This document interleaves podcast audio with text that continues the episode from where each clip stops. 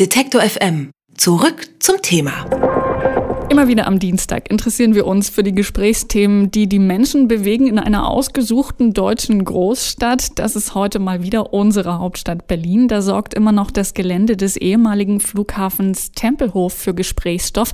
Im Moment sieht man da meistens nur Spaziergänger rumlaufen, die Hunde Gassi führen oder hin und wieder auch mal Drachen steigen lassen. Ab und an gibt es ein Großevent wie das Berlin Festival oder Modemessen. Was geht aber dann noch? Welche Pläne gibt es und wie stellen sich die Berliner selbst selbst die Zukunft dieses geschichtsträchtigen Areals vor auf diesem Flughafengelände?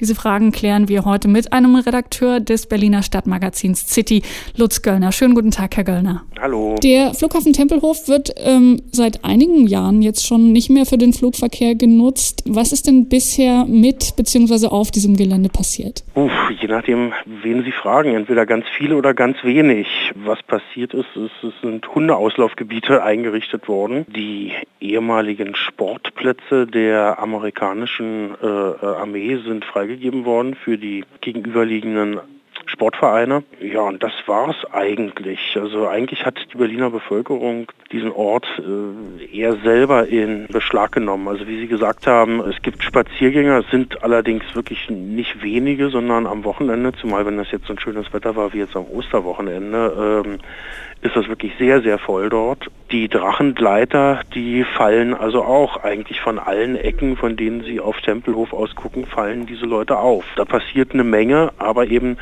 nichts, was irgendwie geplant sein könnte.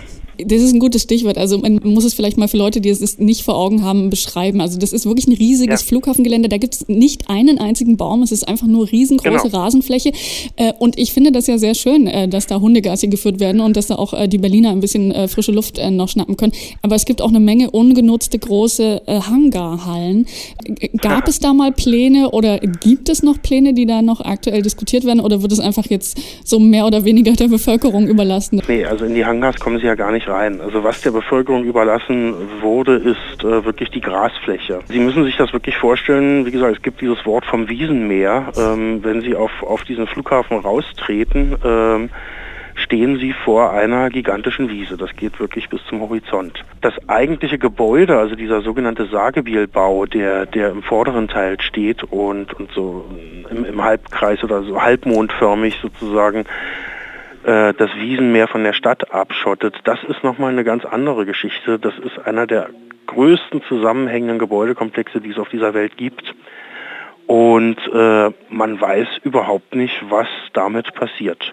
Und das ist eben eigentlich auch das, was man dem Senat zum Vorwurf machen muss, also Wowereit und seine Crew, die haben überhaupt keine Idee, was man mit diesem Gelände und mit diesem Gebäude anfangen soll. Ich erinnere mich, es gab da auch äh, regelrecht Ideenwettbewerbe. Also es kann ja nicht sein, dass der, äh, der, Senat mag planlos sein, aber es gab ja sicher die eine oder andere Idee, die ähm, nicht so verschwendet ja. ist, also dass dieses Gebäude wirklich so lange leer steht. Wir müssen wirklich trennen zwischen dem Gebäude und dem Gelände. Bei dem Gebäude würde ich jetzt mal, weil ich ja hier meine Pappenheimer in der Stadt auch kenne, würde ich mich mal auf die äh, Vorhersage einschießen, äh, dieses Gebäude steht unter Denkmalschutz und es wird jetzt so lange verkommen, bis der Denkmalschutz aufgehoben wird und dann wird da irgendwas neu gebaut.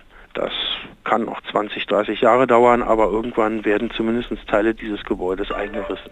Es ist eben auch wirklich ein extrem attraktiver Ort, äh, weil eben auch wirklich ganz äh, ganz zentral gelegen. Ich meine, der hieß nicht umsonst Zentralflughafen Tempelhof. Das Gelände selber, da ist es eben so, dass sich da, das, da gibt es einerseits äh, also so ganz verstiegene Pläne. Ähm, äh, der lustigste ist eigentlich immer noch, da einen Berg drauf zu bauen.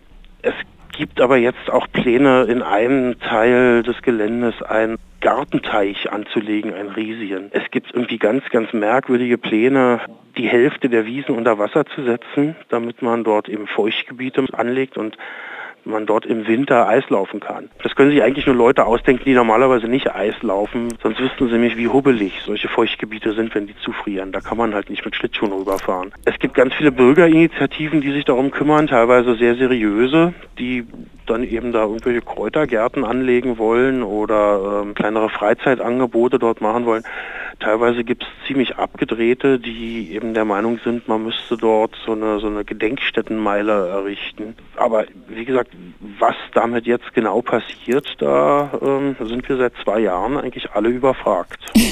Nun ist äh, Tempelhof nicht der einzige äh, Flughafen, der für Gesprächsstoff sorgt in Berlin. Da gibt's ja noch äh, Tegel und vor allen Dingen ähm, Schönefeld beziehungsweise den Nachfolger, ja. diesen Großflughafen BBI. Ja. Der sorgt seit Monaten für Debatten ohne Ende wegen der Flugrouten. Ähm, wie ist denn da der aktuelle Stand? Also der aktuelle Stand ist, dass es, äh, dass die Flugroutenkommission Vorschläge gemacht hat, wie die Starts und Landungen erfolgen sollen. Es wird letztendlich wird auch dieser Großflughafen nicht anders benutzt werden als die, die städtischen Flughäfen, die es bisher gab.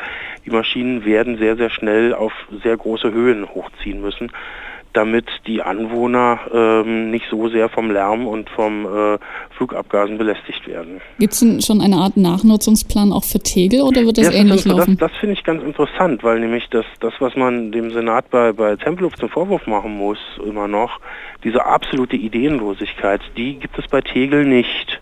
So wie es im Moment aussieht, da gibt es ganz konkrete Pläne aus dem zukünftigen Ex-Flughafen Tegel ein Wissenschaftszentrum zu machen. Es werden sich sehr viele Hightech-Firmen um diesen Flughafen herum ansiedeln und das könnte also wirklich funktionieren, was dort geplant ist. Wir haben einen kurzen Einblick bekommen in das aktuelle Stadtgespräch in Berlin heute, das Thema Flughäfen, speziell Tempelhof und was passiert in Zukunft mit dem Gelände. Wir haben gesprochen darüber mit Lutz Göllner vom Berliner Stadtmagazin City. Vielen herzlichen Dank.